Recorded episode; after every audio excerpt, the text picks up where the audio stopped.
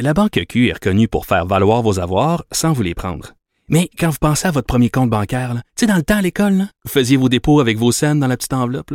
Hmm, C'était bien beau. Mais avec le temps, ce vieux compte-là vous a coûté des milliers de dollars en frais, puis vous ne faites pas une scène d'intérêt. Avec la Banque Q, vous obtenez des intérêts élevés et aucun frais sur vos services bancaires courants. Autrement dit, ça fait pas mal plus de scènes dans votre enveloppe, ça. Banque Q. Faites valoir vos avoirs. Visitez banqueq.ca pour en savoir plus. Avertissement. Cette émission peut provoquer des débats et des prises de position pas comme les autres. Vous écoutez Sophie Durocher. Christian Rioux est correspondant du journal Le Devoir à Paris, les collaborateurs ici euh, à Cube Radio et on lui parle euh, chaque semaine on avait prévu toutes sortes de sujets. On va en parler. Euh, on va parler euh, d'une mosquée qui, se construit à Strasbourg. On va parler euh, de la langue française. Mais Christian, je dois commencer en vous parlant de la situation en France de la COVID. Je vois passer dans les médias français des mots comme hors de contrôle. Je vois passer des mots comme des témoignages de médecins qui disent on va devoir faire des tris. Mais qu'est-ce qui se passe en France, Christian? On rit, mais c'est pas drôle du tout. L'heure est grave. Oui, écoutez, la, la, France est un peu, euh, je dirais, euh, là-dessus, à contre-temps du Québec. Hein. Euh, il, y a, y, a, y a deux mois, même à, Noël, hein, nous, on regardait le Québec avec un drôle d'air parce qu'on se disait, coudons, eux autres, ils ne fêteront pas Noël, alors que nous, on a pu se réunir, puis on a pu, on a pu se, se, déplacer même. Et donc, euh, la, la, France, euh, ayant connu une période d'accalmie, je dirais, pendant presque trois mois euh, pratiquement, mhm. se retrouve aujourd'hui avec une croissance. c'est pas une croissance, c'est pas une explosion extraordinaire, mais c'est une croissance lente, mais qui est en train d'atteindre des plateaux, des plateaux évidemment très très inquiétants, où on, on, on, atteint des niveaux où évidemment il faut commencer en, en Île-de-France à déprogrammer des euh, euh, euh, des d'autres opérations, mhm. d'autres d'autres d'autres interventions médicales.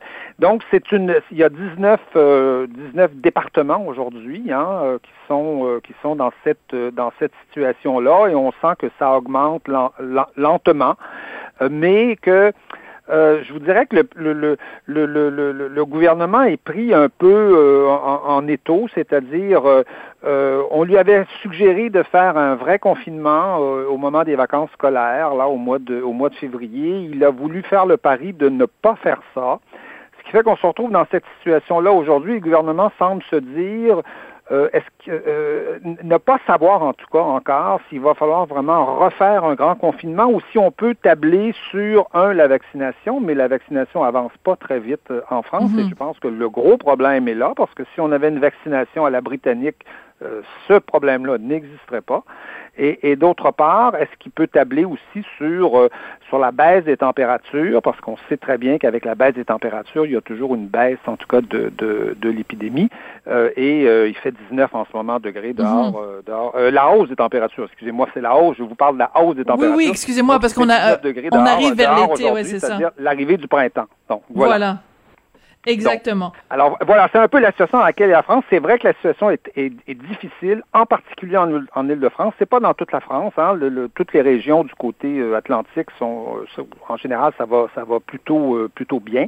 Mais en Ile-de-France, c'est vraiment une situation qui est en train d'être critique. Et il va falloir faire des choix là, certainement dans les jours qui viennent, des choix peut-être, peut-être dramatiques.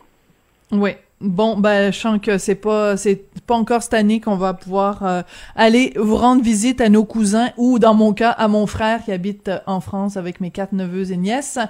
Ça regarde mal. Bon, alors, passe. Peut-être à l'automne. On verra. Ouais, mais à l'automne, il y a l'école qui recommence. Bon, euh, eh Christian, il faut absolument parler de cette histoire vraiment assez euh, surprenante. Une euh, mosquée, donc, euh, qui se construit dans la ville de Strasbourg, la plus grande mosquée d'Europe. Pourquoi à Strasbourg et pourquoi ça défrait la manchette? Oui, effectivement, depuis un certain nombre d'années, il y a un chantier, un immense chantier à Strasbourg, qui est le chantier d'une grande euh, mosquée. Euh, bon, euh, en France, il s'est construit quand même depuis un certain, une dizaine d'années un grand nombre de mosquées un peu partout en France. Donc, ça, ça, en soi, ça n'a rien d'extraordinaire. sauf qu'on a appris récemment que la, la, la, ville de Strasbourg et, sa mairesse, qui est une mairesse parmi les, qui fait partie des élus verts, vous savez, les récents élus verts, là, qui sont fait mm-hmm. souvent remarqués dans un certain nombre de villes en France, euh, on, a, Et pas pour les bonnes raisons. 2,5 millions d'euros à la construction d'une mosquée, de cette mosquée, qui est une mosquée qui est euh, qui est construite par un, groupe euh, particulier, qui est un groupe euh, religieux qui s'appelle Mili Gorus. Vous savez que les, musulmans n'ont pas d'église, hein, ils ont ils ont des, des, des, groupes particuliers, des courants, et celui-là c'est un courant, je dirais, islamiste turc qui est, euh, qui est qualifié puis euh, par à peu près tous les observateurs indépendants comme comme un, courant euh, un courant religieux qui est entre les mains dans le fond du, du président turc Recep Erdogan. Et donc et donc vous comprenez évidemment que dans le pays de la laïcité, mais là, on ben n'est pas tout à fait. Il faut, faut, expliquer un peu, un peu la différence. On est en, on est en Alsace-Moselle, hein, qui a un régime, euh, je dirais, un régime euh, laïque assez particulier, c'est-à-dire qu'on y a conservé le, ce qu'on appelle le régime concordataire, qui était le, le régime euh, d'avant la loi de 1905, parce qu'en 1905, l'Alsace-Moselle-Lorraine euh, n'était pas en France, elle était hmm. en Allemagne, et elle est revenue au moment de la Première Guerre mondiale et on lui a conservé son régime, un régime d'exception particulier qui permet euh, aux municipalités de financer des organismes religieux. Mais est-ce que ça, ça justifie qu'on finance un organisme qui est considéré comme islamiste?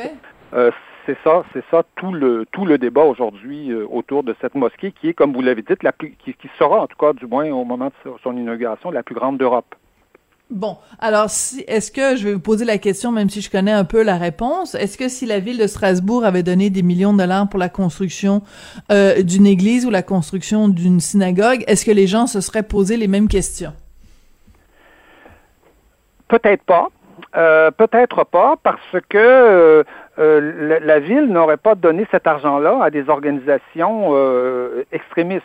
C'est-à-dire que euh, dans le cas qui nous occupe, on n'est pas on, et, et, et, à des organisations étrangères. C'est-à-dire qu'on est on est dans le cas qui nous occupe visiblement face à une organisation qui est euh, liée aux, frères musulmans, euh, qui est qui est donc d'obédience de cette d'obédience islamiste, on, pourrait dire, et qui est plus que ça. C'est-à-dire qui est un instrument entre les mhm. mains de Recep Erdogan, le président, le président turc, dont on sait qu'il rêve là de rétablir euh, soit le soit le califat, soit le soit soit qui rêve de la grandeur de, de, de l'ancien empire euh, empire ottoman. Donc donc c'est pas seulement religieux, c'est aussi politique. L'Église française n'est pas une organisation de ce type-là entre les mains d'une organisation d'un pays étranger et, et, et le, le, le, consistoire juif non plus n'est pas du tout de ce de ce type-là. Ce sont des organisations qui sont françaises, totalement, je dirais, nationalisées, qui, qui, qui, qui ont une histoire en France, alors mm. que Miligorus est une organisation étrangère qui a 500 mosquées euh, à travers l'Europe et qui est clairement et ouvertement un instrument de la politique étrangère turque. Hum. Bon, ben c'est très bien répondu. En effet, c'est pas juste une question de religion, c'est donc bel et bien oui, aussi, absolument. Et, surtout une question de politique. Que, que, Recep Erdogan est venu, par exemple, en 2008 euh, euh, en France, prononcer des grands discours d'ailleurs à Strasbourg pour dire que l'assimilation euh, des Turcs en France était un crime contre l'humanité, euh, vous voyez très bien que euh, M. Erdogan joue de joue de, ces des millions de Turcs qui sont en France et en Allemagne, en Allemagne principalement, mais aussi beaucoup beaucoup en France, joue de ça comme d'un instrument de politique étrangère. Et Erdogan a une politique évidemment de construction de mosquées un peu partout en Europe, mais pas pas pour aider la, je dirais la vie spirituelle de ces de de ces co-religionnaires, mais bien pour faciliter ces visées, euh, visées expansionnistes et, euh, entre guillemets, euh, impérialistes. Alors c'est le général de Gaulle qui doit se retourner dans sa tombe, lui qui donc dont, dont la ville de prédilection était Colombey les deux églises et qui disait vous n'y pensez pas quand même que que la ville un jour s'appelle Colombey les deux mosquées. Ben quand on voit ce qui se passe en France en ce moment, on est en droit de se poser la question. Christian, le deuxième sujet dont vous vouliez euh, nous parler, je vous laisse euh, le présenter parce que c'est quand même assez particulier. Peut-être nous le présenter en, en, en bilingue. What is new? What's new Pussycat in France? How come they have uh, all this love for the English language? Oui, c'est ça. Laissez-moi vous répondre quand même, euh, quand même en français par, par respect pour nos, euh, pour nos, euh, pour nos auditeurs. oui, effectivement. Ben, vous savez que le 20 mars, en général, c'est la journée internationale de l'Organisation internationale de la francophonie, c'est de, de, la langue française. et la semaine, en général, est une semaine où il y a des activités autour de la question de la langue française. Et je sais pas si c'est, on ne sait pas si c'est un hasard, mais en tout cas, vraiment, ça tombe pile. Le 16 mars, euh, la France a décidé de rendre publique sa nouvelle carte d'identité euh, française qui va être expérimentée dans une région française parce que c'est une carte un peu particulière avec des informations qui sont euh, qui sont dans une puce électronique là-dedans. Mais cette carte, elle est bilingue, elle est bilingue français-anglais. Et, et, donc voilà, c'est c'est je dirais que qu'en France, c'est une, c'est une nouvelle qui a, qui a, ébranlé énormément, énormément ah de, de, gens. Hein. Vous savez que la, question de la langue française, c'est, inscrit dans la Constitution française. Hein. La France, c'est un pays de langue française. C'est, depuis toujours dans la, dans, dans la Constitution. Ça me paraît un peu une évidence, oui. Euh, oui, ça, oui, ça paraît une évidence, mais vous savez, aujourd'hui, les évidences, il faut, euh, il, faut, les rappeler. Il faut les rappeler. on se retrouve constamment sur plein de sujets à devoir euh, rappeler euh, des évidences. Et évidemment, on y voit l'espèce de d'anglophilie qui est euh, qui est présente évidemment dans les élites françaises. Ça, n'importe qui qui, qui qui, visite la France est en mesure de constater que dans, dans, évidemment dans les magazines, sur les sur les affiches des des, des, des, grands magasins parisiens, on aime utiliser euh, on aime utiliser les mots les mots anglais. Hein, et, et, je dis bien c'est ce sont plutôt chez les élites, hein, les élites favorisées en mmh. France, parce que dans la population en général, vous savez, l'anglais c'est pas c'est pas nécessairement euh, populaire et c'est pas nécessairement parlé et c'est particulièrement vrai, ça, je vous dirais, d'Emmanuel Macron. Euh, moi, je me souviens très bien d'avoir couvert toute la campagne euh, présidentielle d'Emmanuel Macron. Euh, son personnel, vous savez que son personnel qui se promenait dans les dans les dans les dans les, dans les assemblées et qui, qui, s'occupait notamment des, des journalistes, c'était écrit, avait des t-shirts écrits staff dessus. Hein. Tout était ben, écrit en anglais dans l'organisation. Oui, chez, chez, Macron. Toute la musique des assemblées était en anglais tout le temps. Je me souviens d'avoir fait des assemblées d'ailleurs à Strasbourg, justement. on parlait de Strasbourg, euh, j'en ai fait à Paris. Euh, tout était, tout se passait euh, en anglais. Dès qu'on pouvait mettre de l'anglais, on, on, le mettait et on, on, sait bien, on sent bien que les gens autour d'Emmanuel Macron sont terriblement anglophiles et on voit donc le, le, le résultat. D'ailleurs, on, se rappelle que Emmanuel Macron, en janvier 2017, avait prononcé un discours en anglais à Berlin. Hein, de Gaulle l'aurait prononcé en, allemand ou sinon en français, mais euh, prononcer un discours en anglais à Berlin, euh, où l'anglais n'est pas n'est pas langue officielle. Ben non, c'est quand même une sorte de, signe, un vrai signe de, soumission, je dirais, à la langue anglaise. Et Emmanuel Macron n'arrête pas de, de manifester ce genre de choses-là, hein, la start-up nation, euh, etc. Les expressions en anglais, c'est quelque chose qu'on adore dans l'entourage. Le, vous savez, le jeune entourage très diplômé, très très jeune, très dynamique, très lié à l'économie d'Emmanuel Macron l'anglais là-dedans, c'est cool, c'est à la mode et c'est la langue qu'il faut. Euh, c'est la langue de la modernité, en fait. On, l'aperçoit comme ça. Quelle tristesse, mais c'est d'autant plus surprenant, corrigez-moi si je me trompe, Christian, mais sa femme, Brigitte Macron, elle n'était pas justement professeure de français. Et euh, Macron, eh est-ce que c'est pas aussi lui qui est capable, je me souviens d'une joute verbale avec un journaliste qui avait commencé à lui réciter, je me souviens plus si c'était euh, Corneille ou... Euh, et et mm-hmm et que Macron avait été capable de soutenir au complet, qui connaissait euh, toutes les répliques euh, euh, par cœur. Donc c'est c'est quand même aussi un amoureux de la langue française, Emmanuel Macron. Non, il n'y a, pas de doute. Je pense qu'Emmanuel Macron a, ses, lettres. il a hein, beaucoup de culture, les lettres ne sont pas très loin de lui, puisque, comme vous l'avez dit, son épouse était professeure de théâtre. Hein, ah oui, en plus. On a, même, on a même quelques, on a même déjà eu l'occasion de voir quelques clips où on voit Emmanuel Macron jouer, euh, je sais plus quoi là, euh, je ne me souviens plus quelle pièce, mais euh, on le voit à 18 ans à peu près en train de, jouer au, théâtre. C'est quelqu'un qui a été, Emmanuel Macron a été secrétaire du philosophe Paul Ricard Hein, euh, donc c'est pas n'importe quoi. Non, c'est quelqu'un qui a euh, qui a ses lettres, qui qui qui mais qui est euh, fasciné euh, par, euh, par, par, l'anglais, qui, qui c'est, quelqu'un qui est anglophile, qui, euh, qui, qui, a de la difficulté à considérer qu'on puisse exprimer la, modernité dans, dans, une autre langue que l'anglais, ou sans du moins mélanger le, le, français et l'anglais. Et d'ailleurs, il avait, en pleine campagne présidentielle, une de ses déclarations qui avait fait énormément de, bruit à l'époque, il, il avait dit, il n'y a pas une culture française, il y a une culture en France.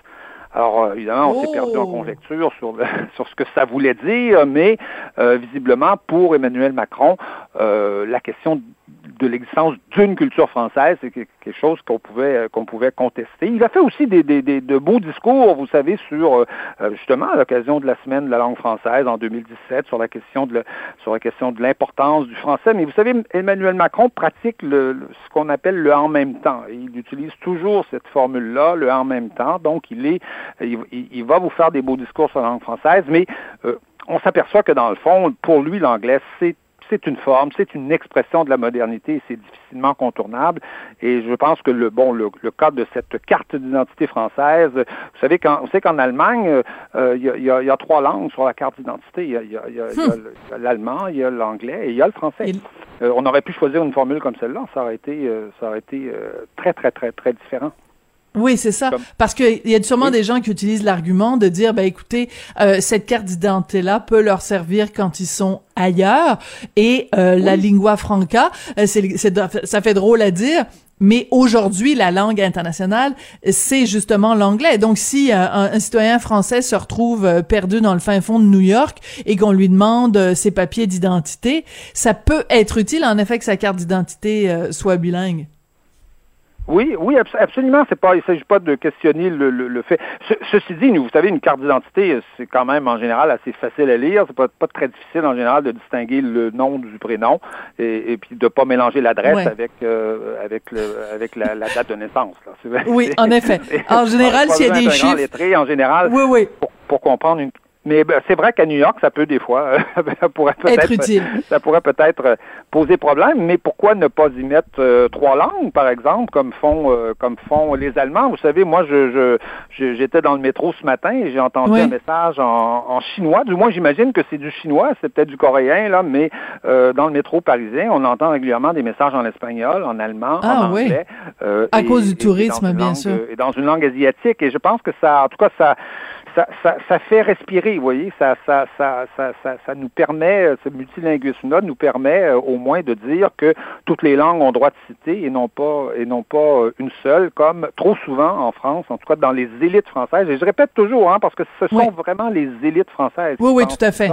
parce que je, je, peux vous dire que mon concierge, il pense absolument pas comme ça. Pas du non, c'est ça. Et moi qui suis une fidèle lectrice chaque semaine du L français, je m'arrache les cheveux à chaque fois. C'est toujours fashion news news, euh, le hit bag, c'est absolument imbuvable et quel dommage euh, que dans la langue de Molière, on a une telle fascination pour la langue de Shakespeare. Merci beaucoup euh, Christian et ben écoutez, bonne chance, bon bon courage, bon moral pour les Français parce que c'est c'est c'est des heures vraiment pas évidentes et on se retrouve la semaine prochaine. Merci Christian. On se retrouve la semaine prochaine. À bientôt. Au revoir. Christian Rioux, correspondant du Devoir à Paris et collaborateur ici même à Cube Radio. On vient de quitter Christian, puis je viens de retrouver l'extrait d'Emmanuel Macron au théâtre. On écoute ça. Que c'est bon de renaître. Elle m'entend. Ma sœur aveugle et muette. La nuit. Qu'est-ce qui fait le plus peur aux hommes? L'aboiement d'un chien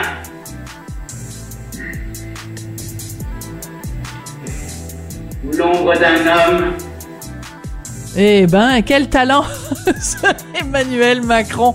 Donc voilà l'extrait auquel faisait référence notre collègue Christian Rioux.